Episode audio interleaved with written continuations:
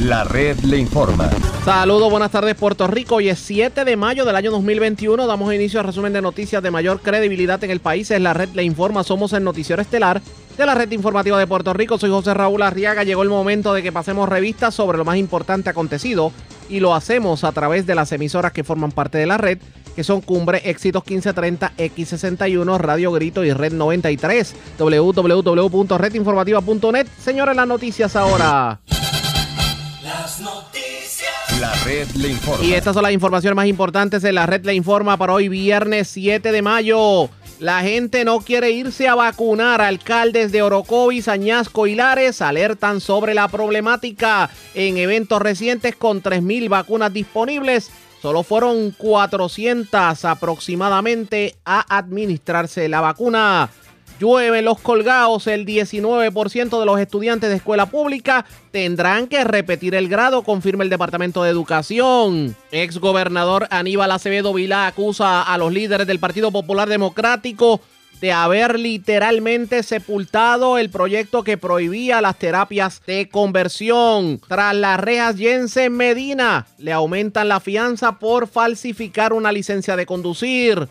250 mil de fianza al licenciado Jerome Garfield por violar orden de, protección. Cargos por violencia de género contra hombre que agredió a su pareja embarazada en Aguadilla y contra otro hombre que le entró a cadenazos a su pareja en Humacao. Ultiman a balazos a hombre esta madrugada en la carretera 828 de Piñas en Toalta. Se llevaron 200 mil dólares en cannabis medicinal de un dispensario en Aguadilla, mientras delincuentes se llevaron 700 dólares y la caja registradora de restaurante chino en Fajardo. Y también se llevaron 5 mil dólares de otro negocio en Santurce. Y arrestaron a uno de los más buscados. El delincuente apodado Guasa se mantenía escondido en una residencia de Orocovis. Esta es la red informativa de Puerto Rico.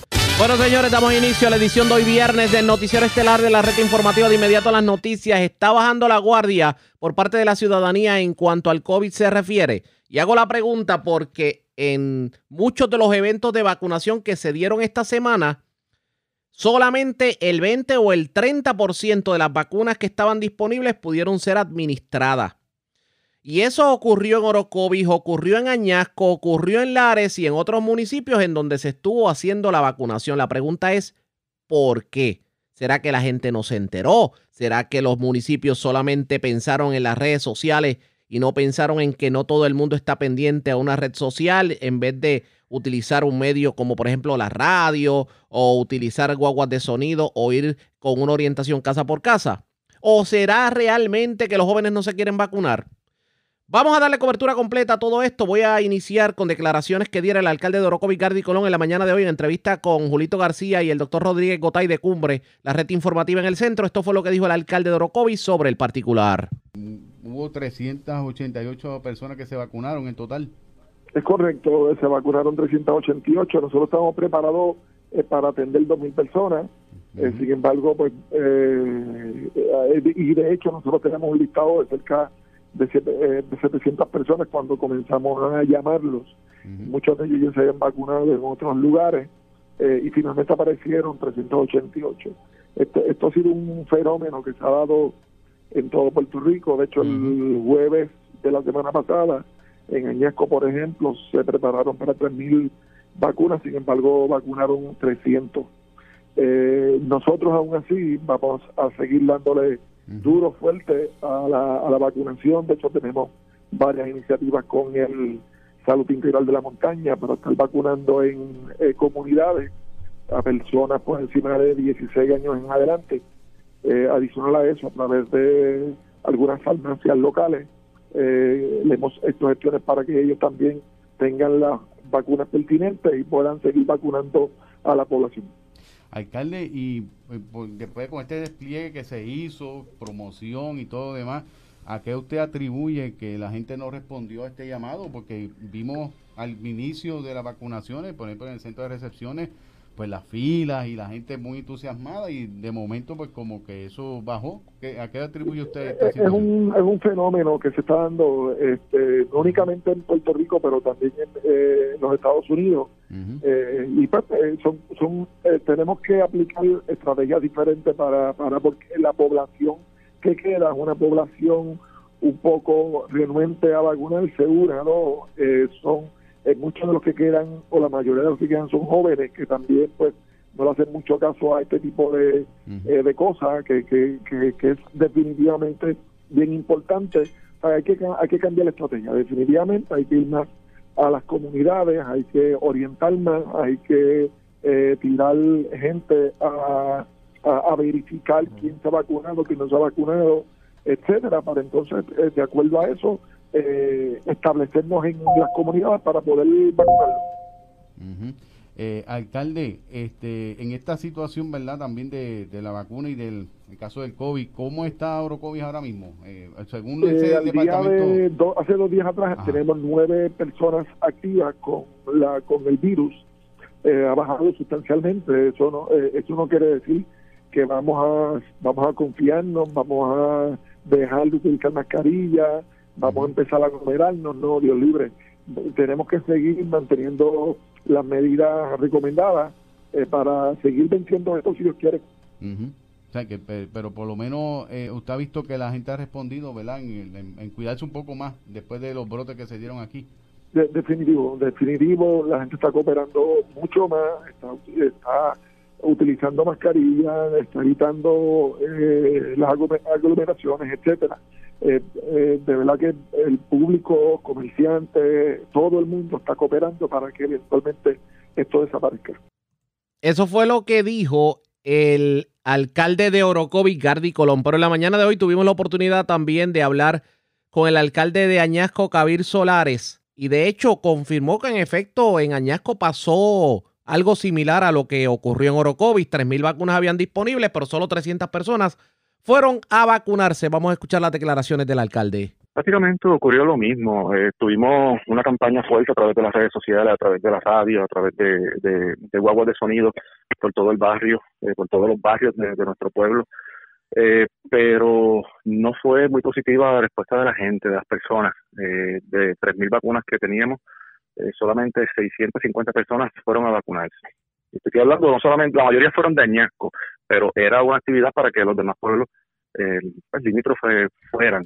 Eh, y lamentablemente, pues, no, no fue lo que esperaban. Que estaríamos hablando que como un 20 o un 30% de las vacunas que estaban disponibles fueron las que se pudieron administrar.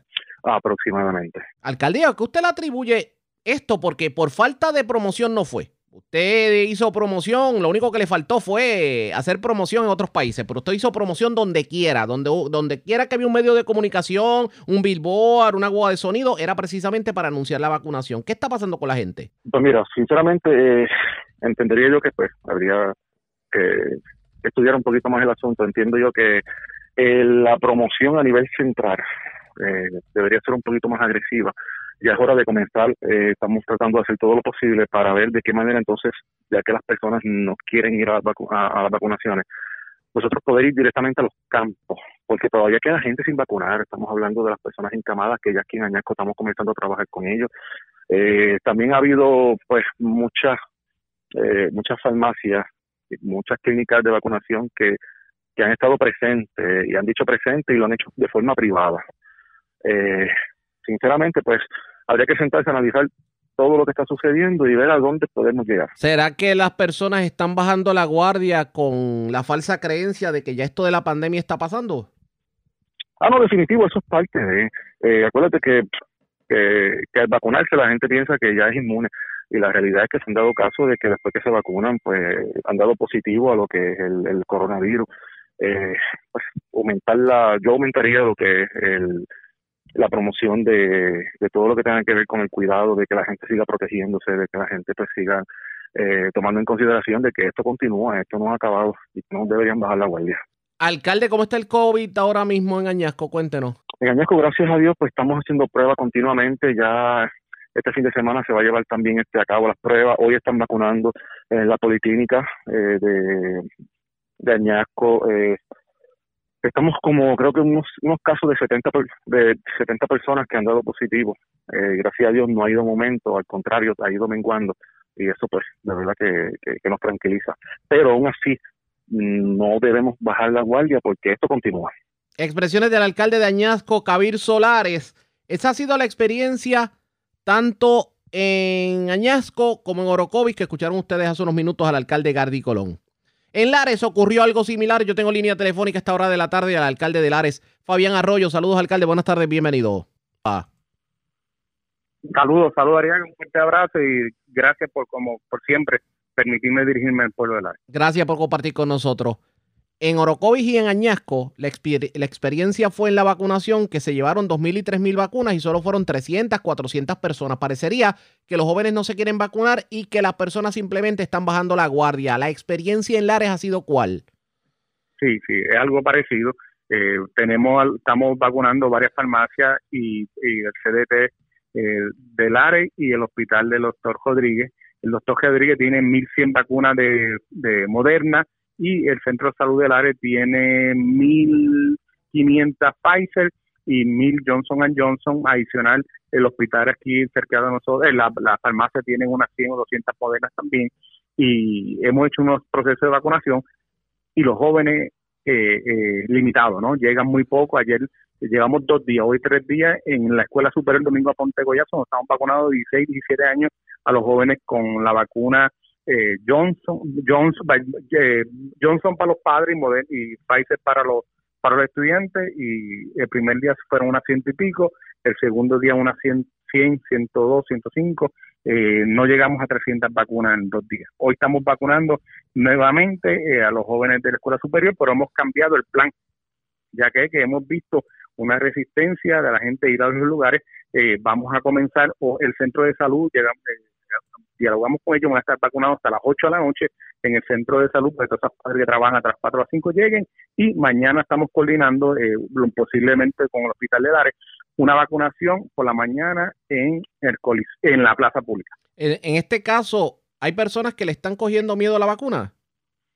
Mira, para mí que hubo una resistencia a la vacuna después luego de los de los hallazgos o de lo que se mencionó un momento en la paralización de la Janssen, donde eh, seis o siete personas se vieron afectados, se abrieron la vacuna, la Janssen nadie, son bien pocas personas que, que las quiere eh, digo digo por lo, por lo menos yo yo por lo menos yo le adelanto yo me vacuné con la Janssen y bueno todavía no me han salido cuatro cuernos y cinco orejas sí mira son es una población especial lo que usan la Janssen que son varones que dicen mira me voy a vacunar más que una sola dosis pónmela y ya está ¿sabes? pero es limitado igual los jóvenes los jóvenes lo, a veces lo que quieren es la Johnson, 18 para igual no, pongo la Johnson, que una y me voy. ¿Sabes? A veces se oponen a la segunda dosis porque hay un mito de que la segunda dosis o unas expresiones tienden a, afectar un poquito más la salud y por eso se, hemos tenido una resistencia a la vacunación. El llamado es a que la gente se vacune, que no, no le tome miedo a la vacuna. Claro, tenemos cerca de 4.000 vacunas disponibles eh, para nuestro pueblo de Lares, es salir a, salir a vacunar que lleguen al hospital o lleguen a las farmacias, que lleguen o nos llamen, nosotros creamos grupos y nos vamos casa a casa a vacunar, lo hemos hecho con los encamados, lo seguimos haciendo, en estos días tenemos unas 200 que vamos a hacer en, la, en Castañel, vamos a unas personas que están en sus hogares, unas iglesias que nos pidieron vacunación y vamos conjunto a unos voluntarios del municipio, vamos a llegar hasta esa residencia y vacunar. Alcalde, yo quiero aprovechar que lo tengo en línea telefónica porque este es el fin de semana de las madres el cementerio, ¿cómo va a operar el domingo? Cuéntenos. Sí, tenemos el domingo, el mañana sábado tenemos una actividad bien bonita donde vamos, eh, un grupo de empleados municipales, vamos a estar por las calles eh, eh, en, la, en la guagua tarima nosotros tocando música dedicada a las madres, unas bellas canciones por varios sectores y varios pueblos, varios del área y por la noche vamos a tener la famosa vigilia que hacía va a ser limitada, va a ser más que va a ser transmitida por las redes sociales, donde van a, los músicos que siempre iban a dicho a dicha área en el cementerio a tocar, van a hacer una, una, una bohemia dedicada a las madres, allí vamos a estar, eh, pero el domingo eh, va a estar abierto hasta la parte afectada, del portón nadie puede pasar, vamos a ser controlados, vamos a pasar una persona o dos, va a ser, eh, los empleados municipales vamos a estar atentos a que puedan las personas llegar, pero limitadamente, no, no podemos permitir grupos grandes. O sea, se va, se va a permitir uno o dos familiares que entren por tumba solamente en la parte que se puede entrar y restringiendo el, la duración. Sí, no pueden pasar al área afectada. Al área afectada nadie puede pasar. Eh, yo voy a estar ese día en el cementerio, simplemente y, eh, en el área afectada, en el portón, vamos a tener un área donde si la tumba de la persona eh, que usted quería ver eh, quería estaba en la parte afectada, pues las flores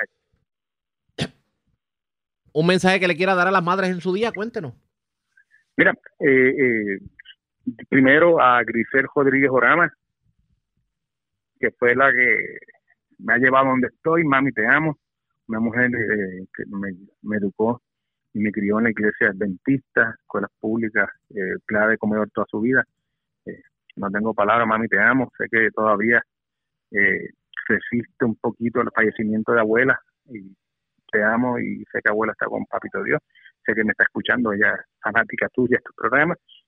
Y a mis seres queridos, a mis amistades, a mi pueblo del área, a todas las damas, a todas las mamás y esas señoras que a veces no son mamás, pero criaron eh, a sus hijos, a, sus sobrinos, a sus nietos, a sus vecinos.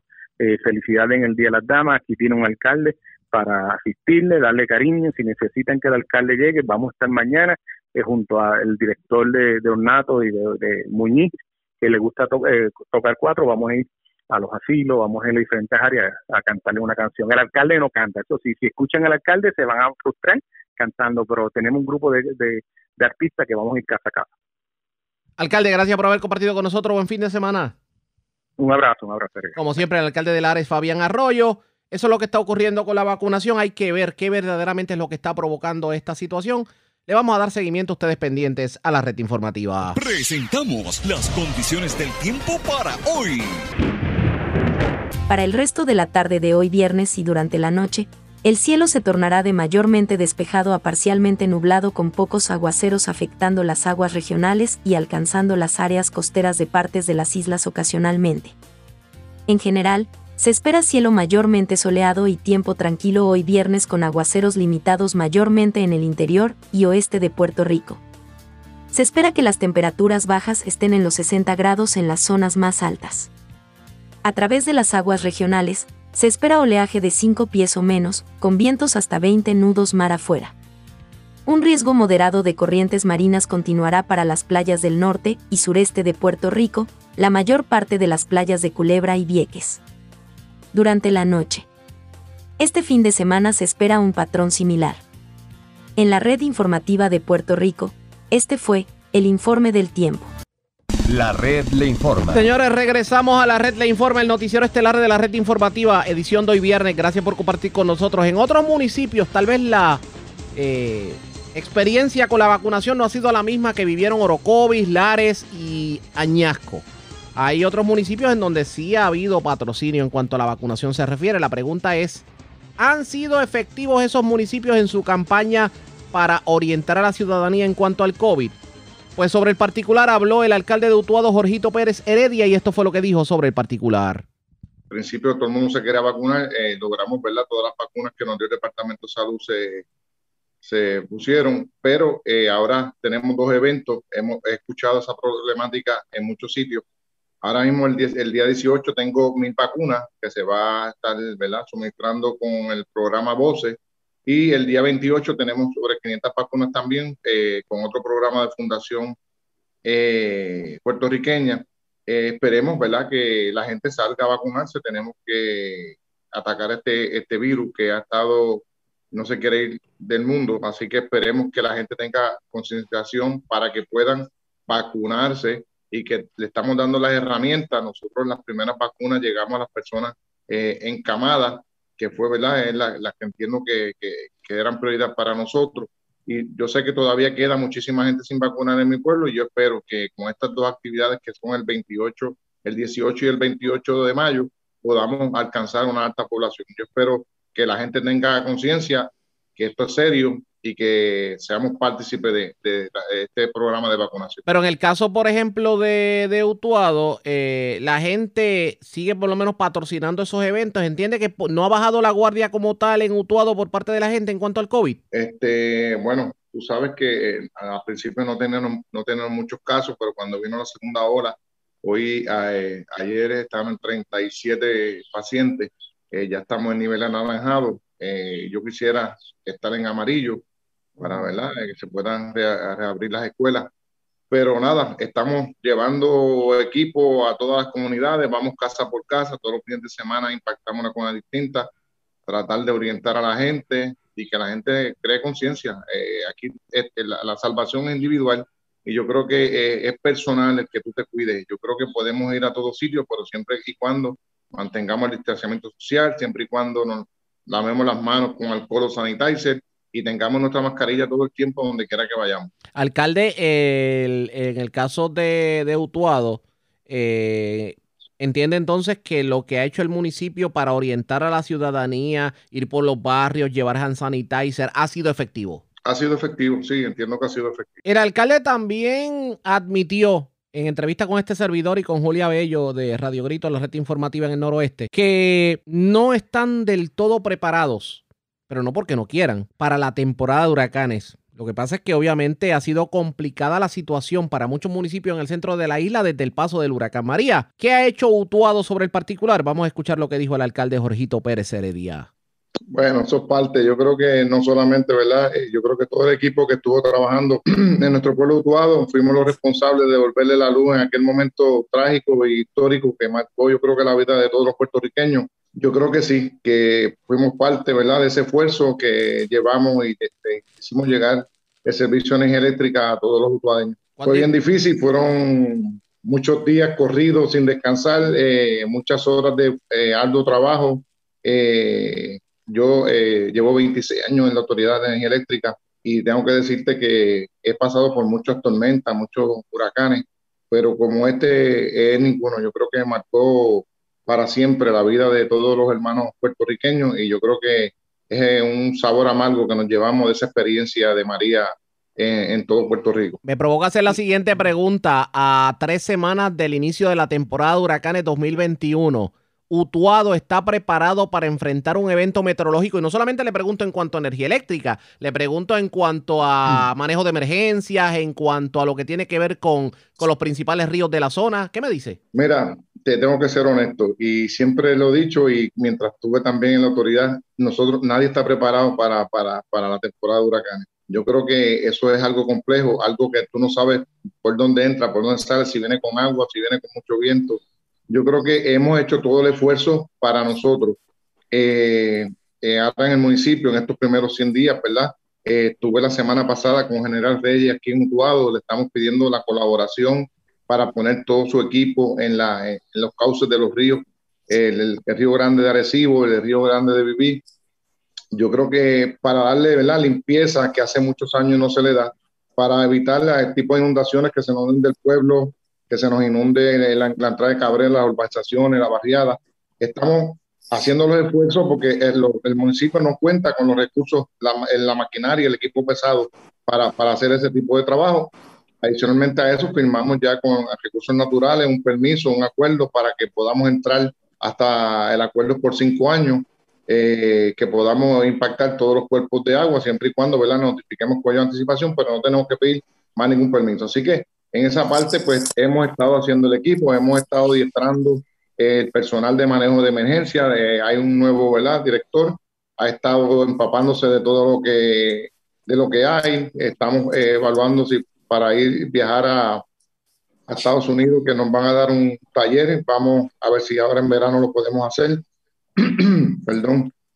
Creo que tenemos eh, las manos llenas. Yo creo que eh, yo creo que uno de los pueblos más complejos eh, es, nuestro pueblo usuado, siempre somos los más afectados por la topografía, eh, el, terreno que es arenoso y porque tenemos tantos y tantos cuerpos de agua y además de, de ¿verdad?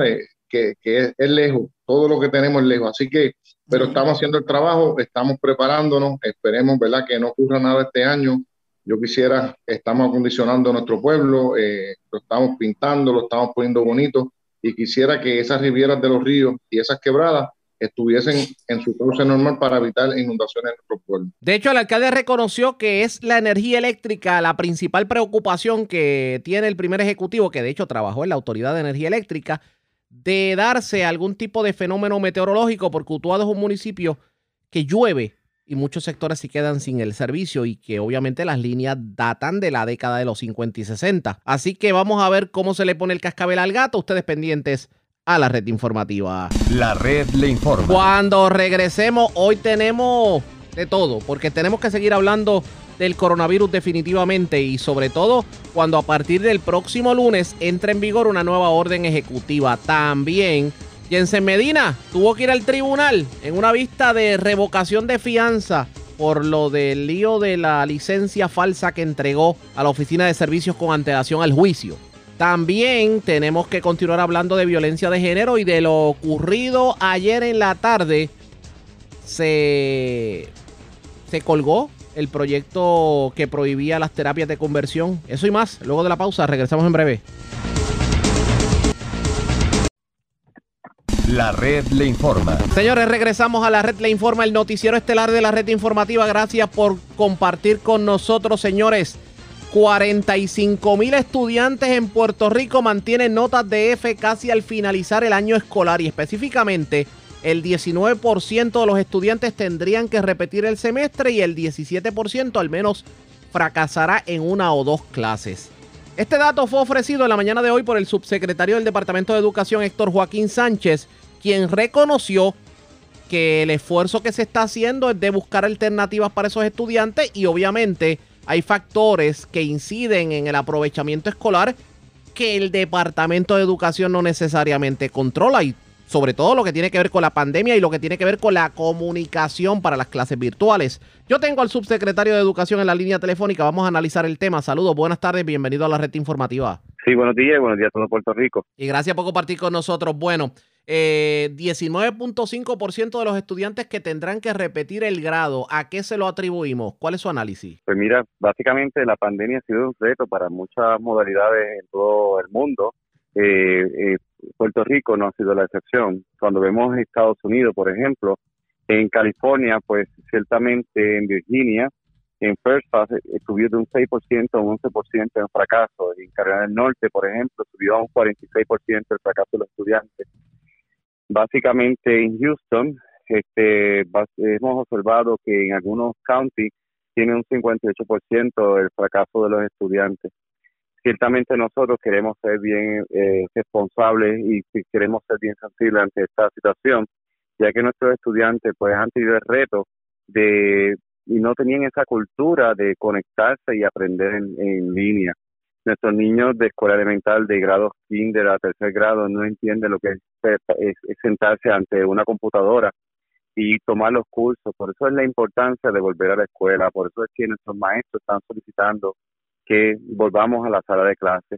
Por lo tanto, nosotros este, y nuestro gobernador estuvo el pasado martes con el, todo el equipo del Departamento de Educación para, establecer lo que va a ser la agenda de lo que va a estar eh, ayudando para el establecimiento y la implantación de lo que vamos a trabajar este año, que es para el aprovechamiento académico con la recuperación académica, el plan de recuperación académica. Así que con ese plan está enfocado, bien importante, para atender las poblaciones eh, de nivel eh, de, estudiantes pobres, ¿verdad? Diversidad funcional, eh, eh, problemas de aprendizaje de español, estudiantes sin hogar y estudiantes en alto riesgo de ser de sector escolar. Nosotros no queremos que nuestros estudiantes sean de sectores escolares.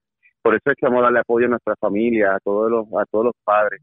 Si bien es cierto que los padres son bien responsables de todo este proceso académico, necesitamos que ellos nos ayuden, ¿verdad? a que esos niños lleguen, a, se conecten, lleguen a la sala de clase, lleguen a la escuela. También los vamos a ayudar para que este eh, puedan tener alternativas para que el estudiante no fracase. Eh, digamos, esos datos que he compartido, esos datos que he compartido en los, en los medios, pues esos son datos de 30 semanas. Eso tiene, eh, exhortamos a los padres a que acudan a, a, los, a las escuelas, que acudan a los a donde los directores o los maestros para ver si eh, deben algún eh, trabajo o si deben algún examen, porque si es así, pues a lo mejor hay algún tipo de cambio, pero si no, ciertamente pues van a, a, permanecer esos números. Y es lo que el padre tiene que involucrarse más en la educación de sus hijos independientemente de que la misma se esté, se esté haciendo en estos momentos de manera, de manera virtual. Ese es el llamado. Eso es, ese es el llamado. Así que si nosotros todos queremos que esta brecha de aprendizaje académico cierre y, ayudemos a disminuir el rezago académico. No, la responsabilidad no es única del Departamento de Educación, todos tenemos que estar trabajando en equipo Y el equipo se conforma con los padres, maestros, directores. Y nuestros directores, nuestros superintendentes escolares, nuestros maestros han trabajado arduamente junto a los sociales y consejeros para ir dándole seguimiento a nuestros estudiantes para verificar que entreguen todos sus trabajos. ¿Cuál es el plan este, para nosotros eh, implantar este plan de, de, académica? Pues nosotros vamos a tener una estrategia de intervención de aceleración de aprendizaje en donde vamos a estar utilizando eh, ahora mediante cursos eh, de verano, tanto para los estudiantes que fracasaron en algunas clases, pero también vamos a darle oportunidad para unos campamentos de verano para que los estudiantes que tienen buenas notas, pero que quieren volver a eh, retomar y desarrollar más destrezas académicas en lectura. Este, los padres quieren que se refuerce lo que es la, la tabla de multiplicar y otras destrezas importantes en ciencia este, y otras materias. También se va a estar este, creando campamentos enfocados en proyectos de aprendizaje este, y enriquecimiento académico. Vamos a estar desarrollando contenido curricular esencial en diversas modalidades Vamos a utilizar este medios de comunicación como lo que es la WIPF, nuestra, eh, nuestro canal 6, para que puedan crear lo que es En Casa Aprendo, para que podamos llegar a estos lugares que sabemos que Puerto Rico no tiene una infraestructura en 100% eh, de Internet en todos los lugares. Pues nosotros vamos a estar conectando y se va a estar utilizando tecnología para que esos niños envíen la respuesta de esos cursos. Así que vamos a utilizar plataformas tecnológicas para poder eh, mantener ese contenido eh, interactivo académico para ese aprendizaje auténtico. Quiero, quiero entender, perdone que le interrumpa, quiero, quiero entender un poco el perfil del estudiante que está fracasando. ¿De qué edades, qué grado, eh, para entender dónde es que está precisamente la falla? Pues mira, básicamente nosotros que no quisiéramos encajonar, así que lo que queremos es buscar la manera de que todos los padres acudan a las escuelas este, hay unos estudiantes que sí, eh, hay unos niveles este, secundarios, me refiero a, hay unos niveles en las escolaridades, un séptimo, octavo, un décimo, que tienen unos riesgos, pero nosotros queremos es que esos números bajen, que vayan, acudan, Déjeme adivinar, déjeme adivinar un poco, el adolescente y el joven es el que más se está viendo afectado. El niño tiende a ser un poquito más aplicado en los cursos precisamente por la supervisión de los padres. ¿De esos que estamos hablando? bueno, nosotros tenemos que buscar todos, eh, trabajar en equipo para lograr que ese rendimiento académico en todos los niveles se, ejecute y que estos jóvenes, estos adolescentes tengan mayor supervisión y que podamos este, llevarlo a, completar todas sus tareas. En este caso, tomando en consideración que esto no es una situación exclusiva de Puerto Rico, esto está ocurriendo en los 50 estados de la nación norteamericana, la pregunta es, eh, ¿será que los niños y los adolescentes verdaderamente no estaban preparados para esta cultura reciente de cursos en línea? Así es. Eh, nadie quiere estas cifras. Eh, nadie quiere este estas condiciones para nuestros adolescentes y nuestros niños. Nosotros vamos a sacar a nuestros niños de este rezago. Vamos, para eso tenemos unos, unos planes agresivos. Vamos a darle cuatro horas de clases ahora en verano, vamos a darle tutoría. Este, nadie tenía esta cultura de conectarse en una computadora y estar tantas horas sentado este, y encerrado todo un día en una casa, en distanciamiento. Nuestro, por eso es que como parte del plan también, nosotros vamos a estar también atendiendo lo que es la fase socioemocional este, vamos a hacer alianzas comunitarias, vamos a hacer alianzas con el sector privado, vamos a integrar a los padres para este, este sitio académico, vamos a apoyar a nuestros maestros, vamos a darle esta también apoyo socioemocional a nuestros maestros, a nuestros estudiantes. Hemos hecho alianza con, por ejemplo, Fondos Unidos, quienes van a estar este, contratando unos eh, psicólogos para atender, darle apoyo a nuestros maestros, a nuestros estudiantes. Eh, ya hemos contratado este, psicólogos en cada escuela para atender la salud mental de nuestros estudiantes. Por lo tanto, vamos a mejorar la calidad. Este, y para lograr esa excelencia, eh, tenemos que lograr, eh, tenemos que aunar esfuerzos para que todos estemos este, enfocados a, a un cumplimiento de este plan de recuperación académica. Vamos a estar pendientes precisamente a lo que ocurre en este sentido. Le pregunto sobre el curso escolar. ¿Las clases se van a dar en verano o no? Para entender un poquito. Sí, vamos a estar atendiendo. Este, para eso hemos, eh, hemos separado un presupuesto de 203 millones para atender a nuestros estudiantes en verano.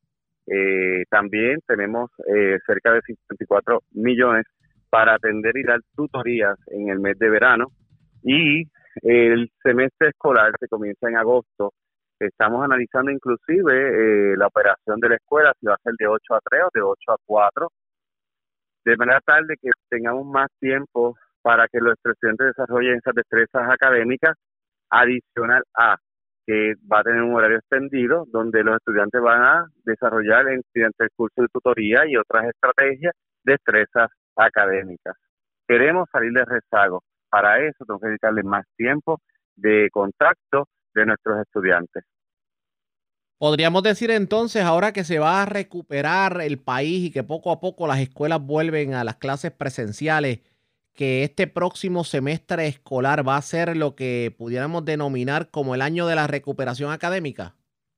Así lo proclamó nuestro gobernador el pasado martes con todo el staff del Departamento de Educación. Él lo proclamó, él dijo, todo el mundo vamos a estar enfocados a la recuperación académica. Vamos a estar pendientes. Héctor Joaquín Sánchez, subsecretario de Educación, agradecemos el que haya compartido con nosotros. Buen fin de semana. Bueno, eso es parte. Yo creo que no solamente, ¿verdad? Eh, yo creo que todo el equipo que estuvo trabajando en nuestro pueblo Utuado fuimos los responsables de devolverle la luz en aquel momento trágico e histórico que marcó, yo creo que la vida de todos los puertorriqueños. Yo creo que sí, que fuimos parte, ¿verdad?, de ese esfuerzo que llevamos y este, hicimos llegar el servicio de energía eléctrica a todos los utuadeños. Fue bien difícil, fueron muchos días corridos sin descansar, eh, muchas horas de eh, arduo trabajo. Eh, yo llevo 26 años en la Autoridad de Energía Eléctrica y tengo que decirte que he pasado por muchas tormentas, muchos huracanes, pero como este es ninguno, yo creo que marcó para siempre la vida de todos los hermanos puertorriqueños y yo creo que es un sabor amargo que nos llevamos de esa experiencia de María en, todo Puerto Rico. Me provoca hacer la siguiente pregunta. A tres semanas del inicio de la temporada de huracanes 2021, Utuado está preparado para enfrentar un evento meteorológico y no solamente le pregunto en cuanto a energía eléctrica, le pregunto en cuanto a mm. manejo de emergencias, en cuanto a lo que tiene que ver con, con los principales ríos de la zona. ¿Qué me dice? Mira, te tengo que ser honesto y siempre lo he dicho y mientras estuve también en la autoridad, nosotros nadie está preparado para, para, para la temporada de huracanes. Yo creo que eso es algo complejo, algo que tú no sabes por dónde entra, por dónde sale, si viene con agua, si viene con mucho viento. Yo creo que hemos hecho todo el esfuerzo para nosotros. Eh, eh en el municipio, en estos primeros 100 días, ¿verdad? Eh, estuve la semana pasada con General Reyes aquí en Utuado, le estamos pidiendo la colaboración para poner todo su equipo en, los cauces de los ríos, el, Río Grande de Arecibo, el Río Grande de Vivir, yo creo que para darle la limpieza que hace muchos años no se le da, para evitar el tipo de inundaciones que se nos inunde el pueblo, que se nos inunde la, entrada de Cabrera, las urbanizaciones, la barriada. Estamos haciendo los esfuerzos porque el, municipio no cuenta con los recursos, la, la maquinaria, el equipo pesado para, para, hacer ese tipo de trabajo. Adicionalmente a eso, firmamos ya con recursos naturales un permiso, un acuerdo para que podamos entrar hasta el acuerdo por cinco años eh, que podamos impactar todos los cuerpos de agua, siempre y cuando ¿verdad? notifiquemos con anticipación, pero no tenemos que pedir más ningún permiso. Así que en esa parte, pues hemos estado haciendo el equipo, hemos estado adiestrando el personal de manejo de emergencia, eh, hay un nuevo ¿verdad? director, ha estado empapándose de todo lo que, de lo que hay, estamos eh, evaluando si para ir viajar a Estados Unidos, que nos van a dar un taller, vamos a ver si ahora en verano lo podemos hacer perdón, creo que tenemos eh, las manos llenas. Yo creo que eh, yo creo que uno de los pueblos más complejos eh, es, nuestro pueblo utuado. Siempre somos los más afectados por la topografía, el, terreno que es arenoso y porque tenemos tantos y tantos cuerpos de agua y además de, de verdad de, que, que es, lejos, todo lo que tenemos es lejos. Así que, pero estamos haciendo el trabajo, estamos preparándonos, esperemos, ¿verdad? Que no ocurra nada este año, yo quisiera, estamos acondicionando nuestro pueblo, eh, lo estamos pintando, lo estamos poniendo bonito y quisiera que esas rivieras de los ríos y esas quebradas estuviesen en su cauce normal para evitar inundaciones en nuestro pueblo.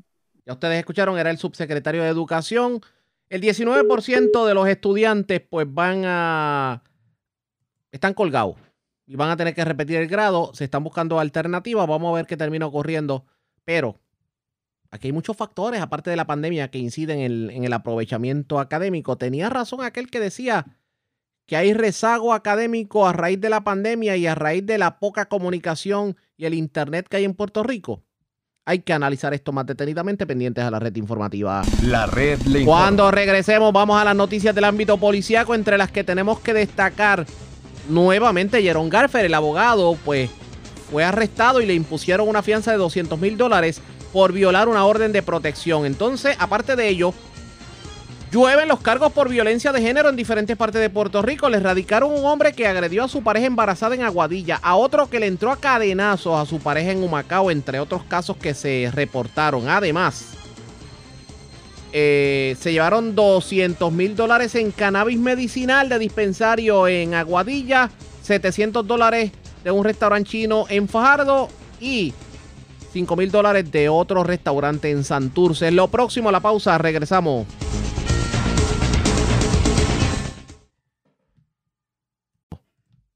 La red le informa. Señores, regresamos a la red le informa. Somos el noticiero estelar de la red informativa edición de hoy viernes. Gracias por compartir con nosotros. Vamos a noticias del ámbito policíaco, señores. Nuevamente, Jerón Garfer, el eh, reconocido abogado, fue arrestado. Se le impuso una fianza de 250 mil dólares aparentemente por violar una orden de protección. Además, una persona fue asesinada en la madrugada en un sector de Toalta. Y es Mayra el oficial de prensa de la policía en Bayamón, quien nos trae detalles en vivo. Saludos, buenas tardes. Sí, buenas tardes. Eh, la información que tenemos es eh, que una muerte violenta fue reportada a las 12 y 8 de la madrugada de hoy, ocurrida en la carretera 828, sector La Pra del barrio Piñas, en Toalta. De acuerdo a la información preliminar, una llamada a través del sistema 911 alertó a las autoridades sobre unas detonaciones en el lugar. Al llegar la policía encontró un vehículo Chevrolet Silverado color blanco con impactos de bala y en el área del asiento del pasajero el cuerpo de un hombre que no ha sido identificado con heridas de bala que le ocasionaron la muerte en el acto. El cuerpo fue descrito como de unos 30 a 40 años, de estrigueña, cabello color negro, ojos marrón, peso aproximado de 270 libras, estatura aproximada de 6 pies, vestía una t-shirt color blanca, pantalón color negro y zapatos deportivos color negro. Eh, la agente Vivian Acevedo, adscrita a la División de Homicidios del Cuerpo de Investigaciones Criminales de Bayamón, en unión a la fiscal Graciela Vega se hicieron cargo de la investigación. Y en horas de la madrugada de hoy personal adscrito a la Policía Municipal de Guaynabo investigaron una querella por violación a la orden de protección en contra del abogado de eh, el abogado Jerome Lamont Garfer Crowley eh, luego de que varias gestiones se realizaran por el personal de la policía que no fue posible localizarlo al momento. El caso fue llevado ante la juez Eileen Torres del Tribunal de Bayamón, quien encontró causa expidiendo una orden de arresto con una fianza de 250 mil dólares. Además, se informó que a eso de las 7 de la mañana de hoy, la Mont Garford se continúa con la investigación y más adelante eh, estaremos pendientes del estatus de este caso. Gracias por la información. Buenas tardes. Buenas tardes. Gracias, era Mayra ya la oficial de prensa de la policía en Bayamón, de la zona metropolitana. Vamos al noroeste de Puerto Rico. Se erradicaron cargos criminales contra un hombre por violencia de género. Aparentemente el caballero agredió a su pareja embarazada, un hecho ocurrido en Aguadilla. También se erradicaron cargos criminales contra una joven que provocó un accidente de tránsito el 20 de febrero, aparentemente en estado de embriaguez, y provocó con este accidente la muerte de un menor de 6 años. También, señores, se llevaron sobre 200 mil dólares en cannabis medicinal de un centro de cannabis en Aguadilla, en Caimital, en Aguadilla. Y la información la tiene Juan Bautista, allá la oficial de prensa de la policía en el noroeste. Saludos, buenas tardes.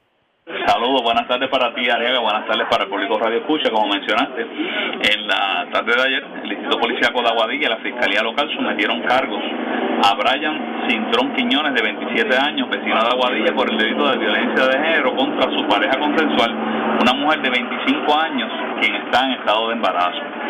Eh, los hechos que se le imputan a Cintrón Quiñones fueron reportados a las autoridades este pasado miércoles 5 de mayo eh, por parte de la perjudicada, acudiendo hasta el lugar agentes de ese distrito, quienes pusieron bajo arresto al acusado, el cual la víctima indicó que la había agredido con las manos, eh, le manifestó palabras oeces y amenazó con incendiarle la residencia. El agente Luis Gómez, adscrito al cuartel local, consultó los hechos con la fiscal Yeisha González, quien presentó los cargos ante el juez José Morales, el cual determinó causa contra Cintrón, imponiendo una fianza de 300 mil dólares a que éste no prestó, por lo que fue ingresado en la cárcel regional de Bayamón. Eh, por otro lado, tenemos que en la tarde de ayer le fueron radicados cargos criminales a Yesibet Hilerio López, de 28 años, vecina de Aguadilla, por los delitos de embriaguez, negligencia temeraria, causado grave daño corporal a un ser humano y conducir un vehículo sin estar autorizado por el secretario de Transportación y Obras Públicas. Los hechos que se le imputan a Hilerio los ocurrieron el 20 de febrero, como mencionaste, del presente año en la intersección de las carreteras número 2 y 459 en jurisdicción de Aguadilla, mientras esta conducía un vehículo Suzuki Vitara color gris del año 2003 en estado de embriaguez, arrojando 174% de alcohol en su organismo y esta realiza un viraje a la izquierda rebasando la luz de semáforo, provocando que por tal descuido y negligencia fuese impactada por un vehículo Hyundai Tucson eh, conducido por una residente de Moca. En este incidente, como pasajero del vehículo Suzuki Vitara, eh, viajaba un menor de 6 años de edad, hijo de Hilerio López, quien resultó con lesiones de gravedad siendo transportado en ambulancia aérea al Centro Médico de Río Peras, donde lamentablemente posteriormente fallece a consecuencia de las heridas recibidas. El agente José Velázquez, supervisado por el teniente Juan C. González, que es el director de la División de Tránsito Aguadilla, en unión a la fiscal Miriam Neves, presentaron la prueba ante el juez Juan Guzmán, quien determinó causa en todos los cargos y le impuso una fianza de 100 mil dólares a la acusada, la que no prestó, por lo que fue ingresada en la cárcel de Bayamón. Eh, por último, en relación al escalamiento, tenemos que el Instituto Policiaco de Aguadilla investiga estos hechos. Fueron reportados ayer a eso de las 9 y 34 de la mañana en el dispensario de cannabis Huetco, que ubica en el barrio Caimital Bajo de esta población. Y según se nos informa, pues alega la querellante y supervisora del lugar, Sol Exia Bonilla, que alguien rompió la pared en cemento de la parte posterior, eh, logrando acceso al almacén, apropiándose ilegalmente de flores de marihuana valoradas en sobre 200 mil dólares. El agente Rubén Hernández, supervisado por el teniente Noel Pérez Crespo, investigó inicialmente estos hechos, cuya pesquisa fue referida a la división de propiedad del 6C de Aguadilla. Gracias por la información. Buenas tardes. Buenas tardes. Gracias, era Juan Bautista, ya el oficial de prensa de la policía en Aguadilla, de la zona noroeste. Vamos al noreste de Puerto Rico porque Delincuentes se llevaron 700 dólares en efectivo y la caja registradora de un restaurante chino en el casco urbano de Fajardo. Además, una persona fue arrestada en Luquillo, aparentemente se le ocupó un arma ilegal. Y es Daniel Fuentes, oficial de prensa de la policía en Fajardo, quien nos trae detalles en vivo. Saludos, buenas tardes. Saludos, buenas tardes. Eh, eh, Dios los bendiga. Como bien dice, en cuanto a notas policíacas, tenemos que un robo fue reportado a las 8 y 40 de la noche de ayer. Esto fue en el restaurante China Grill, ubicado en la calle Gariro Morales, en el pueblo de Fajardo. Según alega el querellante, que dos individuos entraron al establecimiento portando armas de fuego y mediante amenaza le anunciaron el robo, apropiándose de la caja registradora valorada en mil dólares y en su interior contenía 700 dólares en efectivo. El perjudicado pues, resultó ileso y los individuos abandonaron el lugar con rumbo desconocido.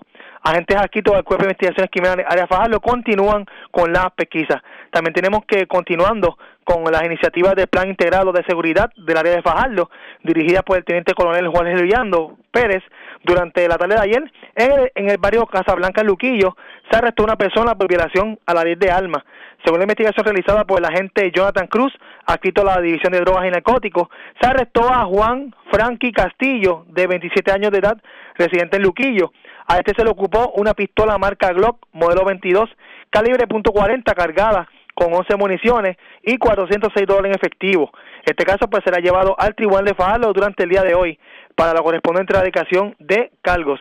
Eso es todo lo que tenemos hasta el momento. Buen, buen día, buenas tardes. Y buenas tardes y buen fin de semana. Gracias, era Daniel Fuentes, oficial de prensa de la policía en Fajardo, de la zona noreste. Vamos al sur de Puerto Rico. Un joven de 19 años fue arrestado aparentemente por agredir a su pareja. Un hecho de violencia de género ocurrido en Ponce. La información la tiene Ángel Santiago, oficial de prensa de la policía en el sur. Saludos, buenas tardes. En horas de la madrugada de hoy se realizó un arresto de un joven de 19 años por violación a la ley de ley 54.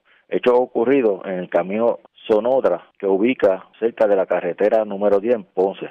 Según se informó, agentes adscritos a la división de precinto Ponce Este llegaron al lugar mencionado donde fue arrestado un joven de 19 años por haberle agredido a su pareja consensual. Este caso fue referido a la división de violencia doméstica del área Ponce, quienes continuarán con la investigación y estarán consultando con la fiscal de turno correspondiente. Sería todo. Gracias por la información. Buenas tardes. Gracias. Gracias, era Ángel Santiago, oficial de prensa de la policía en Ponce del Sur. Vamos nuevamente a la zona metropolitana porque se llevaron 5 mil dólares en efectivo en medio de un asalto al restaurante Rubén Café en Santurce. Eduard Ramírez, oficial de prensa de la policía en el cuartel general con detalles. Saludos, buenas tardes. Saludos, buenas tardes a ti y a tu público, Arriaga. ¿Qué información tenemos? Tenemos que un escalamiento se reportó a eso de las 7 y 46 de la mañana de ayer en el restaurante Rubén Café, localizado en la calle Magdalena, esto en Santurce, donde desconocidos causaron daños y se apropiaron de dinero en efectivo. Según alegó el querellante, la querellante Raiza Figueroa, que alguien forzó la puerta lateral izquierda y obtuvo acceso al interior eh, del establecimiento. Una vez allí se apropiaron de cinco mil dólares en efectivo. El agente López adscrito al precinto de calle Loiza tuvo a cargo esta investigación preliminar. Gracias por la información. Buenas tardes. Buenas tardes, Arega. Gracias, era Eduardo Ramírez, oficial de prensa de la policía en el cuartel general de la zona metropolitana. Vamos al este de Puerto Rico porque se radicaron cargos criminales contra un hombre que le entró a cadenazos a su pareja en otro incidente de violencia de género, esta vez en Humacao.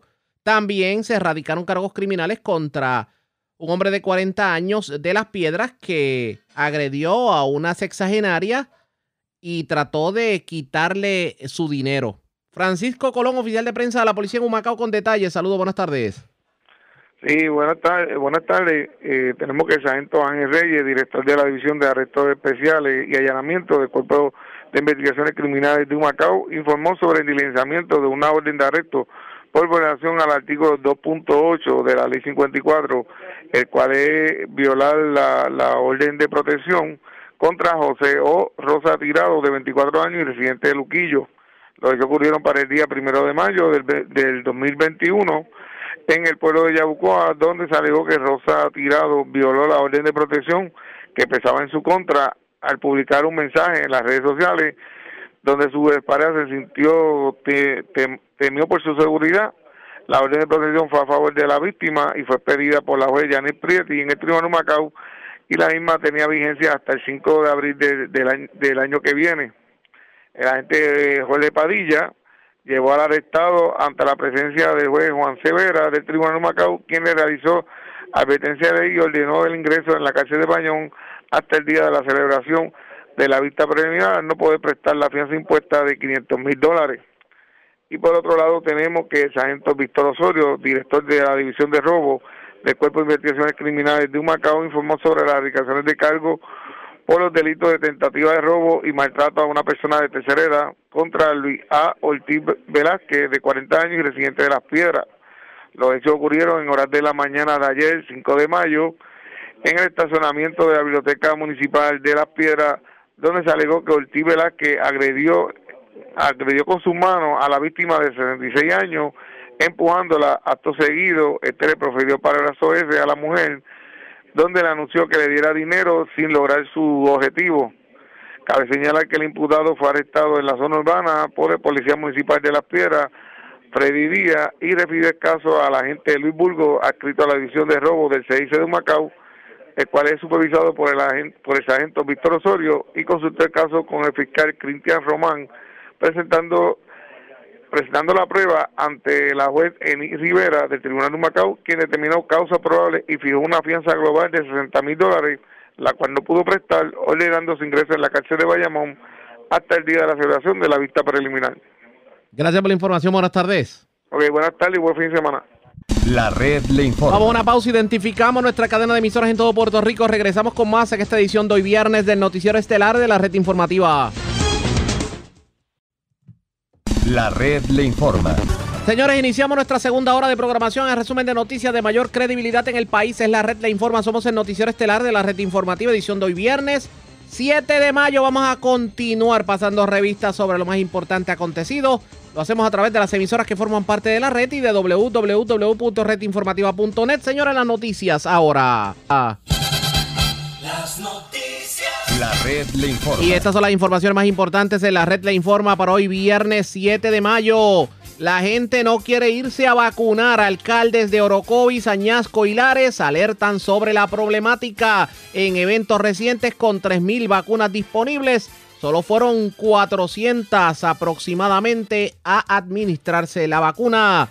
Llueve los colgados, el 19% de los estudiantes de escuela pública tendrán que repetir el grado, confirma el Departamento de Educación. Ex gobernador Aníbal Acevedo Vilá acusa a los líderes del Partido Popular Democrático de haber literalmente sepultado el proyecto que prohibía las terapias de conversión. Tras las rejas Jensen Medina le aumentan la fianza por falsificar una licencia de conducir. 250 mil de fianza al licenciado Jerome Garfield por violar orden de, protección. Cargos por violencia de género contra hombre que agredió a su pareja embarazada en Aguadilla y contra otro hombre que le entró a cadenazos a su pareja en Humacao. Ultiman a balazos a hombre esta madrugada en la carretera 828 de Piñas en Toalta. Se llevaron 200 mil dólares en cannabis medicinal de un dispensario en Aguadilla, mientras delincuentes se llevaron 700 dólares y la caja registradora de restaurante chino en Fajardo. Y también se llevaron 5 mil dólares de otro negocio en Santurce. Y arrestaron a uno de los más buscados. El delincuente apodado Guasa se mantenía escondido en una residencia de Orocovis. Esta es la red informativa de Puerto Rico. Señores, damos inicio a la segunda hora de programación en Noticiero Estelar de la red informativa de inmediato a las noticias. Ha dado mucho de qué hablar el resultado final en cuanto a lo que tiene que ver con el proyecto que prohibía las terapias de conversión porque simplemente el proyecto se colgó. Con votación tanto de legisladores del Partido Popular Democrático, el Partido Nuevo Progresista y del de, eh, proyecto Dignidad en contra de la medida. La medida prohibía precisamente el que se dieran estas terapias en Puerto Rico. Reacciones de todo tipo. Vamos a escuchar, vamos a iniciar escuchando lo que dijo el ex gobernador Aníbal Acevedo Vilá precisamente sobre la votación en la legislatura de Puerto Rico. Antes de estos viles asesinatos de la semana pasada, qué reacciones le tienen esos asesinatos, cómo ve la reacción que está dándose de los diferentes sectores del gobierno de Puerto Rico. Así que aprovecho en este momento, dale share, comparte esta transmisión y de esa forma le podemos llegar a muchísimas más personas. Vamos por el primer tema que quiero tocar en la mañana de hoy. La trágica votación de ayer que derrotó el proyecto de ley para prohibir las terapias de, de conversión. Por amistades que tengo allí en el Capitolio, yo creo que nadie sabía que esto se iba a llevar a votación ayer y me voy a explicar. Eh, normalmente eh, se pueden llevar a cabo votaciones, ya sea porque hay una reunión de la comisión y los senadores van y votan, o porque se circula entre las oficinas el, el informe de la comisión y cada senador firma a favor o en contra. Esos dos escenarios que le he dado son físicamente allí en el Capitolio y todo el mundo se entera o se corre la voz de que eso está ocurriendo. Por la pandemia, la votación ayer se dio electrónicamente. Le enviaron correo electrónico, emails a todos los miembros de la comisión y le incluyeron el informe y le dijeron conteste para atrás y simplemente diga a favor o en contra y certifique que quien está votando es el senador. Así que en cierta medida nadie sabía que esta votación estaba ocurriendo. Yo empecé a recibir mensajes de texto de, de una amistad allí en el Capitolio y me fue diciendo cómo se iba moviendo la votación y desde el primer momento se sabía que había dudas de si iba a haber los votos para en la comisión aprobar el proyecto. Finalmente, pues sucedió eh, lo que yo describo como una tragedia, es la historia, una de las historias principales en todos los periódicos del día de hoy, de proyecto de terapias de conversión derrotado a nivel de comisión, el presidente y la vicepresidenta del Senado, que es psicóloga, se abstuvieron de votar. Y este es el periódico eh, eh, primera hora derrotan medida que prohibiría terapias de conversión. La pieza legislativa fue colgada en la Comisión de Iniciativas Comunitarias, Salud Mental y Adicción del Senado, con ocho votos en contra y siete a favor. Yo quiero hacer primero un comentario desde el punto de vista sustantivo, lo que esto significa para el país, lo que esto significa para la comunidad LGBTQ eh, en Puerto Rico y lo que significa que esta votación haya ocurrido en este momento histórico en Puerto Rico. Mire, no hay nadie que se atreva a defender las terapias de conversión. No lo hay. No hay nadie que se atreva así abiertamente a decir que sí. La excusa es que si eso no ocurre en Puerto Rico, pues mire, ajá, y en Puerto Rico no ocurren los genocidios y están prohibidos. Obviamente ocurre, pero a esos que dicen eso no ocurre, eso no es razón para votarle en contra. Ocurre, pero de todas formas, aquellos que dicen que eso no ocurre, esa no es razón para votarle en contra. Todas las campañas de miedo que esto se metía con la libertad religiosa, con la libertad de los padres, lo dije en este podcast. Tristemente para mí, tristemente para mí, un padre le puede decir a su hijo que si es homosexual se va a quemar en el infierno. Tristemente lo puede decir y ese proyecto no lo prohíbe. Yo creo que es una barbaridad que un padre haga eso. Y un pastor, un sacerdote puede decir desde el púlpito que si usted es lesbiana se va a quemar en el infierno. Este proyecto no prohíbe eso. Este proyecto lo que prohíbe es que un profesional de la salud le diga a un joven, a un menor, que porque tiene, el menor se siente que tiene inclinaciones homosexuales, lesbianas, le diga que es un enfermo y los enfermos se les cura. Y eso todo el mundo reconoce, todos los científicos, todos los expertos en conducta humana. Eso es una barbaridad. Así que desde el punto de vista sustantivo, lo que hizo el, esos ocho senadores electos por el pueblo de Puerto Rico. Fue una barbaridad. Para colmo que eso ocurra esta semana, que este país está viviendo y sufriendo la agonía de la violencia machista, es un mensaje horrible. Y me explico. La violencia contra la mujer tiene muchas cosas eh, en similitud contra, con la violencia y el discrimen contra la comunidad gay, lesbiana, la comunidad LGBTQ. Sí, nacen de una visiones de discrimen que en unas circunstancias se convierten en violencia. Y que una comisión del Senado de Puerto Rico, en la semana que Puerto Rico estaba cobrando mayor conciencia sobre las consecuencias que tiene el discrimen contra la mujer, que en muchos casos termina con violencia física, verbal, psicológica, física y hasta con la muerte, que en esta semana esos senadores hayan colgado un proyecto que precisamente es un paso hacia ir eliminando el discrimen contra otro sector ampliamente discriminado en Puerto Rico, la comunidad gay, lesbiana, transgénero. El mensaje es horrible. Inclusive, esto, esto, esto que les voy a mostrar no está en ningún periódico de Puerto Rico, me lo hizo llegar tarde en la noche una amistad desde Estados Unidos. Ayer mismo, el periódico USA Today, que es un periódico de circulación en todos los Estados Unidos, publicó esta historia donde se dice que en Estados Unidos se rompió el récord de asesinato a personas transgénero. Eso de por sí es una noticia horrible. Pero miren la segunda oración. En Estados Unidos se rompe el récord de asesinatos de personas transgénero y Puerto Rico es el epicentro de esa violación, de esa, de esa violencia, perdón, contra las personas transgénero. El mismo día que el Senado de Puerto Rico, una comisión del Senado, valida las terapias de conversión, porque eso es lo que significa la votación de ayer. No le den vueltas al asunto. Los que votaron en contra no tienen ningún problema con esa tortura. Esa es la verdad. Y es duro, es duro tener que presenciar, tener que hablar de esto ya en la tercera década del siglo, del siglo XXI. Vamos a ver la votación. Ahí está cómo votaron. Y puse a propósito este post porque este es de la senadora Joana Rodríguez Bebe, senadora del Proyecto Dignidad, quien ayer tuvo su primera gran victoria. Ella solita. Y voy a entrar ahorita a las consideraciones políticas. Ayer la gran ganadora fue Joan Rodríguez Bebe, senadora de Proyecto Dignidad y Proyecto Dignidad. Con un solo voto en el Senado, Proyecto Dignidad ayer adelantó su agenda social como no lo había hecho nadie en el pasado. Vamos a ver la votación. Votaron en contra Tomás Rivera Chat, Partido Nuevo Progresista, portavoz de, esa de ese partido allí. Wanda Soto Tolentino, PNP. Marisa Jiménez Santoni, PNP. Joan Rodríguez Bebe, Proyecto Dignidad. Rubén Soto Rivera, Partido Popular Democrático. Ada García Montes, Partido Popular Democrático. Albert Torres Berrío, Partido Popular Democrático. Y Ramoncito Ruiz Nieves, Partido Popular Democrático. Es duro decirlo porque voy a traer ahorita al Partido Popular, pero la mayoría de los que votaron en contra son del Partido Popular. Cuatro populares, tres PNP y una de Proyecto Dignidad.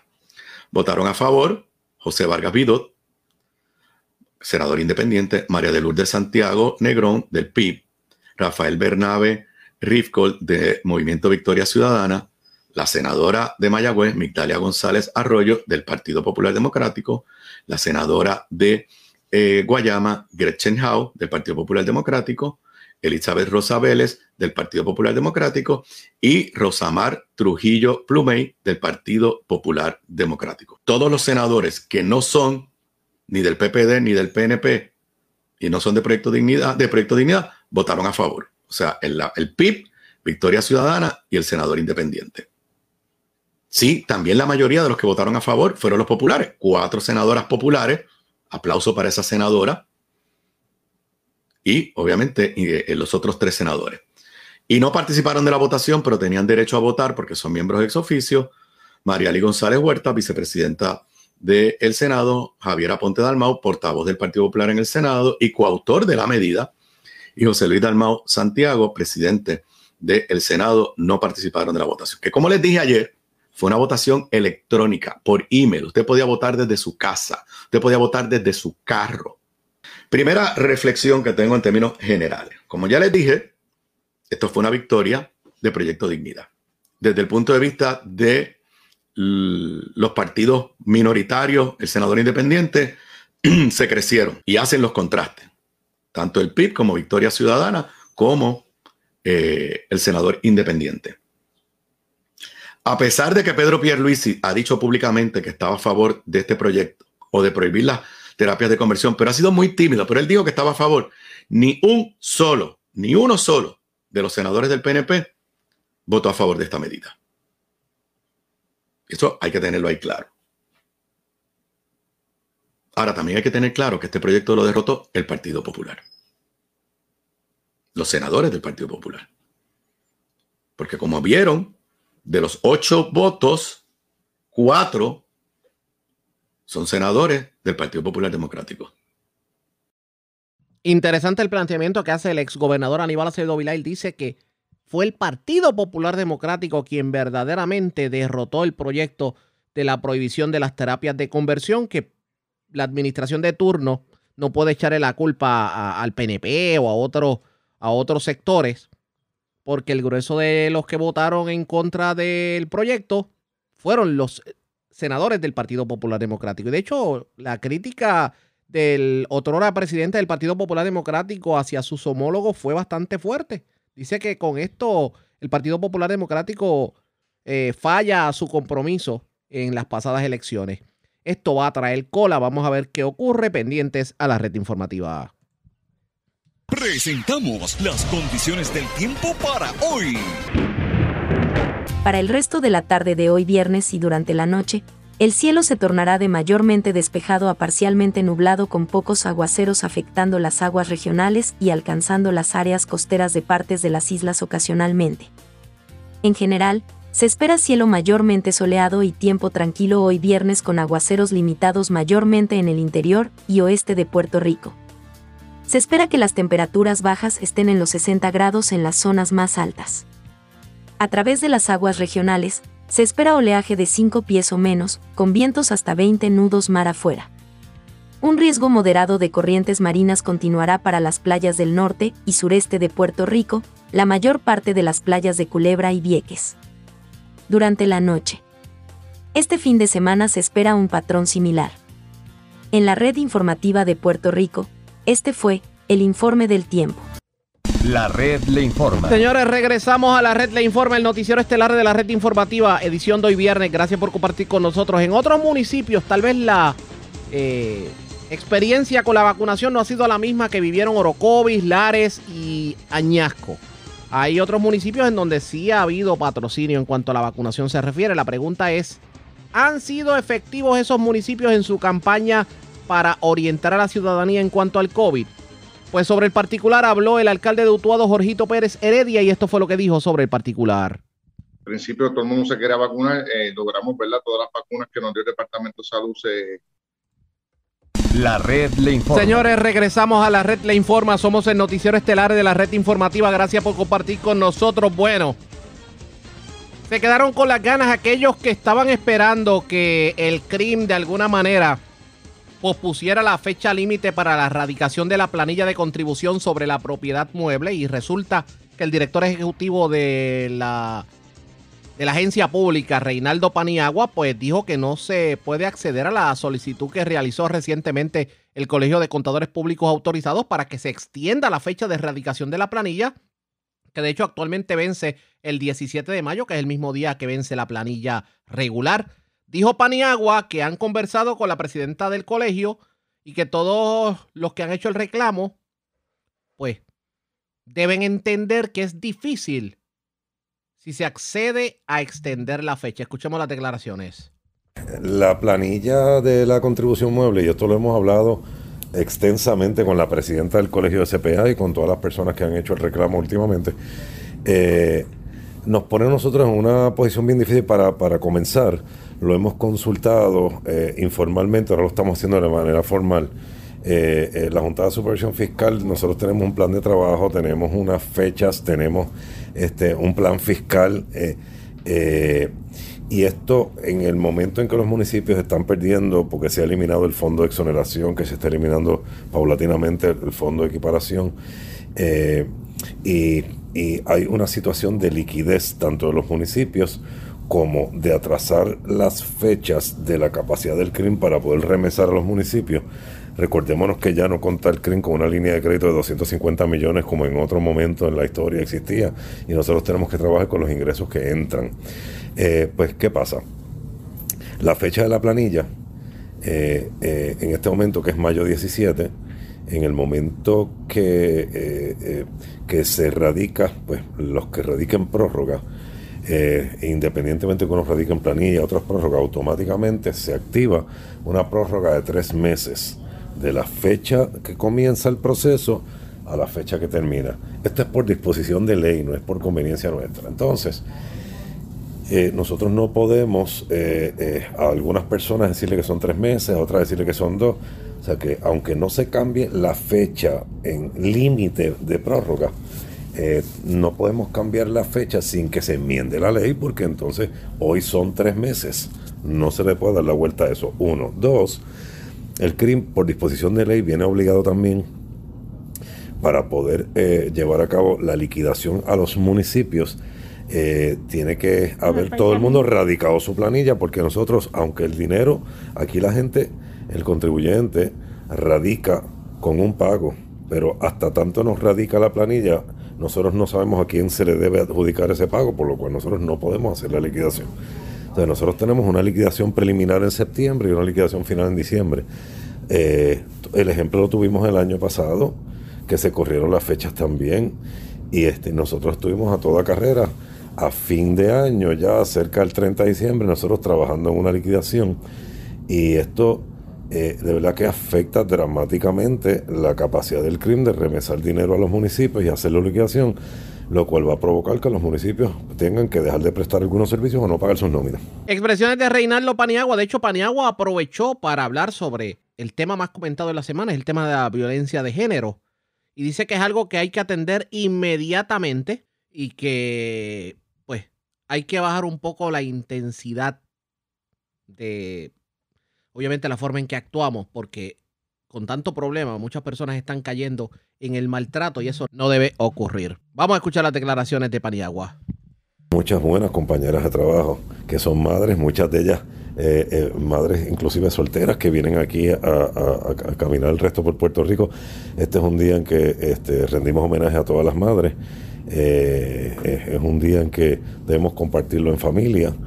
y la verdad es que eh, pensar, ahora que estamos pasando por estos momentos tan... Toda violencia de género que se está viendo hoy día. Esto es una cosa, y esto es una cosa que no solamente se está dando en Puerto Rico, se está dando, yo creo que el efecto que ha traído esta pandemia del ocio y el tiempo en que la gente pasa este eh, sin actividad, este eh, es algo que, que inclusive maximiza más este, este problema. Yo creo que, que hay algo que, que, hay que atenderlo directamente, inmediatamente, y la verdad que eh, hay, que, hay, que, hay que bajar un poco la intensidad, definitivamente. Estas fueron las expresiones de Reinaldo Paniagua, así que por lo menos volviendo al tema eh, principal en cuanto al crimen se refiere, pues las planillas se van a tener que llenar hasta la semana que viene para aquellos que tal vez esperaban algún tipo de posposición a lo que es todo lo que tiene que ver con la erradicación de estas planillas, pues no, esa posposición no se va a dar según indicó el funcionario. La red. Cuando regresemos resumimos lo ocurrido ayer en la tarde en el último adiós a, a Keishla. La familia de Keishla Rodríguez agradeció el apoyo y empatía del pueblo de Puerto Rico en el caso de su hija. Vamos a la pausa, regresamos en breve. La red le informa. Señores, regresamos a la red le informa. Somos el noticiero estelar de la red informativa, edición de hoy viernes. Gracias por compartir con nosotros. Ayer en la tarde, un gran jurado federal radicó los cargos criminales correspondientes no solamente al boxeador Félix Verdejo, sino también a quien fuera su compinche. Y tal y como se había adelantado, los cargos criminales pues son de secuestro, de kayaking, de ley de armas, entre otros.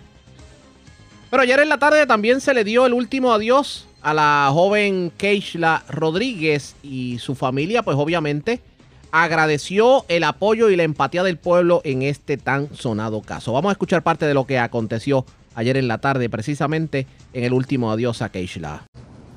Que ni Tony ni yo jamás pensamos que íbamos a pasar necesitamos nuestro espacio, por favor, se los agradezco a todos, pero denos nuestro espacio, por favor.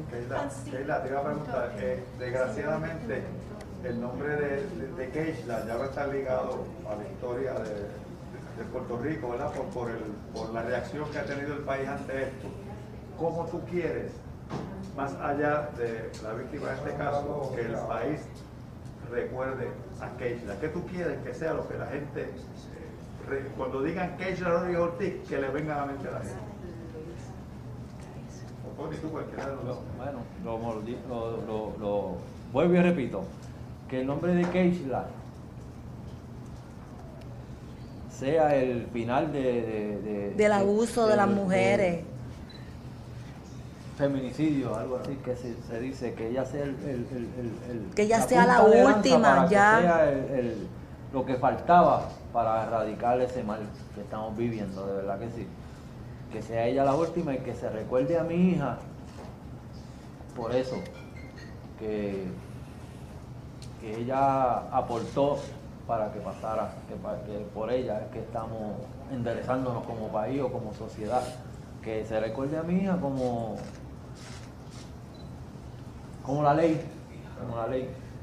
Las autoridades como dice Tony, el papá de Keishla, nosotros queremos que, que, ya ninguna mujer sea ni ofendida, juzgada. El, el, abuso a las mujeres tiene que parar. El abuso a las mujeres tiene que parar. Y Puerto Rico es, todos somos un pueblo, somos pequeños por favor, esto ya no puede volver a suceder, por favor. Todos somos padres. Keila y Tony, primero de todo, las condolencias. Gracias. Un, abrazo solidario. Entendemos que todo el país ha sufrido con ustedes y ha vivido con ustedes toda esta experiencia, jamás de la misma manera. Sin embargo, la gente y las autoridades reconocen la valentía de ustedes como familia, de haber abierto las puertas a los medios de comunicación, alertar sobre la desaparición de Keishla y decir la verdad. No hubo medias verdades en su testimonio con todo lo que eso implicaba, con todas las consecuencias que eso pudiese tener. Ustedes, en, dentro de toda esta vorágine que viven, han podido reflexionar sobre eso, han sentido que hicieron su parte dentro de las circunstancias. Sí, hicimos nuestra parte, pues, que cuando la nena se me desapareció, pues, nosotros hicimos como, todo como- como padre responsable que- tenía que que hacer. Claro. Me íbamos a hacer lo, lo imposible por, por, por, por- por encontrarla o como fuese, como fuese. Después de, de todo, pues había, teníamos que encontrarla y, y ella se merecía que nosotros pues la protegiéramos. Y eso era lo que estábamos haciendo y, y, y íbamos a decir, ¿sabes? íbamos a preguntar y íbamos a indagar porque había que encontrarla de alguna manera. Y, ese, y eso que, esa valentía que ustedes tuvieron como familia quizás sirva de ejemplo para Claro, porque es que uno no puede, este, el silencio le das, le das el beneficio, no puedes quedarte callado. No se queden calladas, mujeres, no se queden Entonces, calladas. Por miedo, por miedo a qué, si tú estás defendiendo a un familiar tuyo, una sangre tuya, ¿sabes? Y eso es lo malo, que la ley del silencio, pues, no, no, a mí, pues, que no, no, por mi hija, lo que sea, yo lo- no, no me importaba porque yo no pienso en lo que me pase a mí, yo pensaba en ella en ese momento y no tengo, o sea, el, el silencio daña muchas cosas. Yo eh, sé que dijeron que no, que no quieren hablar del caso, de la investigación, esto lo respetamos. Solamente una pregunta que ahora pueden contestar con un sí o no. El nombre ese de Luis Antonio Cádiz Martínez, ¿le suena a ustedes? No, no lo conozco. No sé, no- No había oído hablar de. Señora Keira y Tony, por acá Pirela de Telemundo Telemundo en la Florida Central Orlando. Y sin duda que la comunicación abierta que tenían ustedes con Keisla fue fundamental para esclarecer el caso, considerando que desde el primer momento cuando se reporta la desaparición, usted dijo que había hablado temprano con ella y le dijo que se iba a encontrar con Félix para mostrarle la prueba de embarazo. Su mensaje, ¿por qué fue importante esa comunicación abierta y también ustedes, al hacer abierto, tan abiertos con los medios al público, las autoridades lograron actuar en tiempo récord? La comunicación es bien importante. Mi consejo a los padres, como yo, yo soy madre y amiga de mis tres hijos, porque aunque Keisla no esté ahora, es mi hija. Madres tienen que ser madres y amigas de, de nuestros hijos, tenemos que saber dónde están, tenemos que estar pendientes. Yo vuelvo y repito esto, yo siempre tengo comunicación con mis hijos, con Keishla, yo a toda hora, yo siempre estoy hablando con ella. Tenemos que ser amigos de nuestros hijos, tenemos que ser amigos, tenemos que tener esa confianza para que nuestros hijos nos cuenten lo que les está pasando, para dónde van, de dónde vienen. Eso es muy importante. Eso es bien importante, porque gracias a eso, gracias a esa relación que, que yo tengo con mis hijos, con Keishla, pues yo sé lo que, pues, Nos ayudó mucho. Nos ayudó. Nos ayudó. Si no hubiese habido esa conversa, esa comunicación, estuviésemos en otro, en otro sitio. Este, Desde el inicio tuvieron un instinto quizá paternal. claro, claro. Keila, ustedes han, como dice la compañera, han sido muy vocales ante todo esto, no han tenido eh, de decir, ¿verdad?, lo que han sentido. No quieren hablar del caso y lo entendemos. ¿Han tenido miedo en algún momento No, de algo? ah, de nada, de nada. No, porque nada, de nada. Tenemos miedo que no se haga justicia, ese es el único miedo, pero de nada, nosotros no tenemos miedo a nada, porque nosotros no somos personas de, de, de- de problemas, nosotros somos gente humilde, trabajadora, y bueno, lo pueden ver en los hijos, ¿entiendes? Pero no, de nada, no le tememos a nada, andamos solos y pues, no. yo solo quiero justicia para Keishla. Y para las otras damas que fallecieron hace poco también, que pasaron lo mismo, las familias también, en verdad un abrazo desde aquí.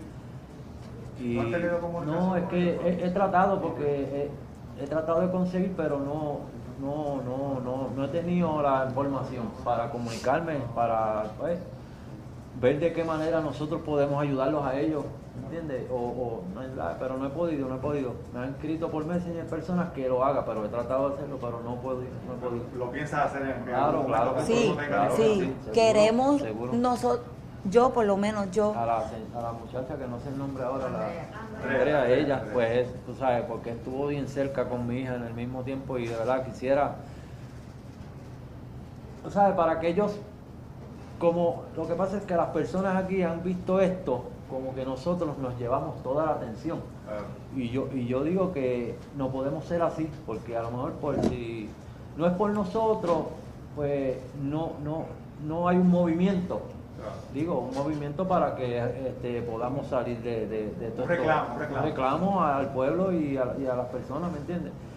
Y quisiéramos hablar con ellos y, y expresarles que deben de estar igual o peor que nosotros, porque un hijo es un hijo y pero no he tenido esa, no, no he tenido la información para poder comunicarme con ellos. Más allá de la ayuda y la inmediatez con la que actúa la policía de Puerto Rico, incluso el negociado de ciencias forenses, ustedes como familia lo han reconocido, eh, y de justicia para Keishla, eh, la situación que hemos vivido esta semana con pues, las mujeres asesinadas ah, en manos de su pareja o en parejas, eh, pregunto, ¿debe el Estado hacer más?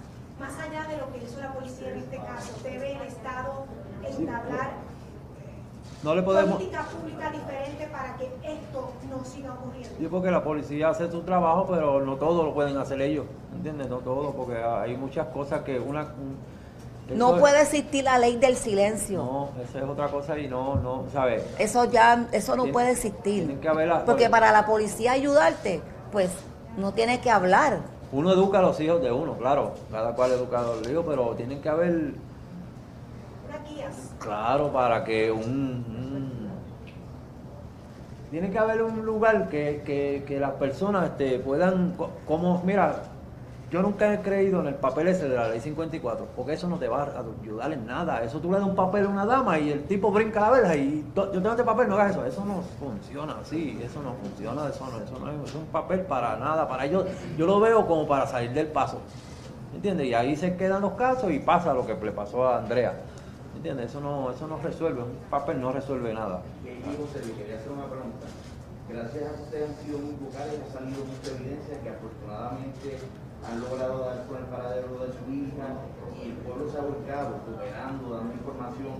Hacen un llamado a que cualquier información, cualquier confidencia adicional que se dé a la luz pública, que no tengan miedo, que testifiquen.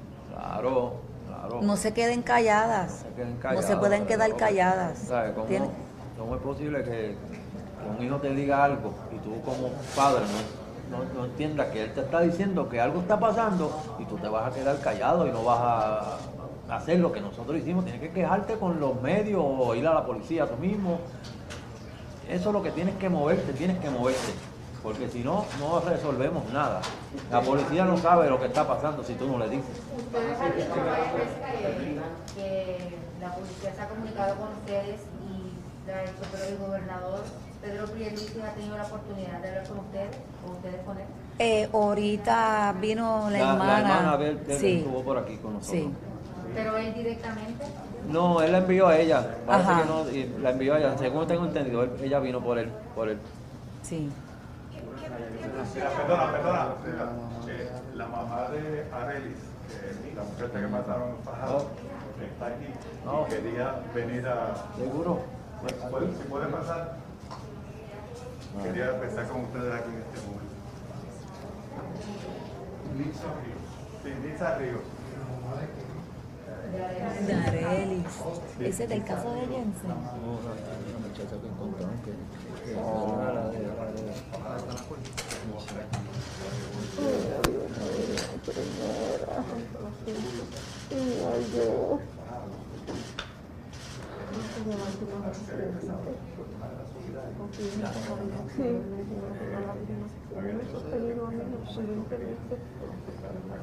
Gracias.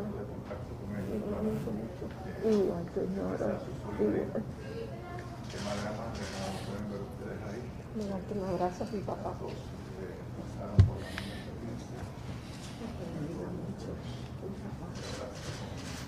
ustedes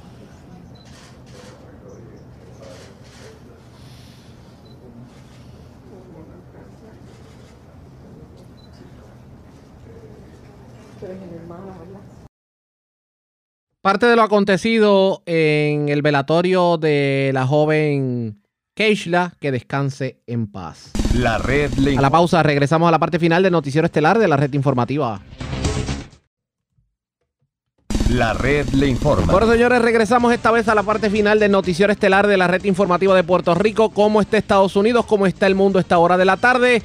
Vamos con DN, nos tienen un resumen completo sobre lo más importante acontecido en el ámbito nacional e internacional. En un hecho que la Organización Mundial de la Salud describe como un momento monumental, el gobierno de Biden ha anunciado que apoya la suspensión temporal de los derechos de propiedad intelectual de las vacunas contra el coronavirus. La representante de comercio de Estados Unidos, Catherine Tai, expresó en un comunicado, esta es una crisis global de salud y las circunstancias extraordinarias de la pandemia de la COVID-19 exigen medidas extraordinarias. En octubre de 2020, India y Sudáfrica propusieron por primera vez la exención de las protecciones de la propiedad intelectual de las vacunas contra la COVID-19, pero Estados Unidos y otros países ricos impidieron que la Organización Mundial del Comercio iniciara negociaciones sobre la propuesta. Los partidarios de la exención afirman que la medida ayudará a aumentar la disponibilidad de las vacunas, pero están instando a Biden a que también respalde las suspensiones de los derechos de propiedad intelectual sobre los tratamientos y test de diagnósticos del coronavirus. India ha registrado otro récord mundial de casos diarios de coronavirus, 412.000 nuevos contagios en solo 24 horas. El jueves, el país asiático reportó casi 4.000 muertes, la segunda cifra más alta de muertes diarias por coronavirus de toda la pandemia, solo después de Estados Unidos. La Corte Suprema de India ordenó el miércoles al gobierno que presente un plan para cubrir adecuadamente las necesidades de oxígeno de más de 40 hospitales de Delhi, en medio de una grave escasez que ha dejado a los pacientes sin el tratamiento adecuado. India también sufre una gran escasez de vacunas para los 1.300 millones de habitantes del país. El jueves administró menos de 2 millones de dosis, aproximadamente la mitad del ritmo de inoculaciones alcanzado en marzo. Aproximadamente solo el 2% de los habitantes de India están completamente vacunados. Mientras los casos de COVID-19 están aumentando a nivel mundial, los Centros para el Control y la Prevención de Enfermedades de Estados Unidos estiman que para julio habrá una fuerte disminución en el número de casos en Estados Unidos si se continúa con el ritmo de vacunación actual. La cifra de casos en el país ya se encuentra en su nivel más bajo desde octubre. El miércoles, Estados Unidos registró 44.000 nuevos contagios y más de 750 muertes. La directora de los Centros para el Control y la Prevención de Enfermedades, Rochelle Walensky, exhortó a todos los estadounidenses mayores de 18 años a vacunarse. No estamos fuera de peligro todavía, pero pronto podríamos estarlo. Todos nos estamos vacunando por completo. Si continuamos cuidándonos para prevenir la propagación del virus, en julio podremos encaminarnos hacia un estilo de vida más normal.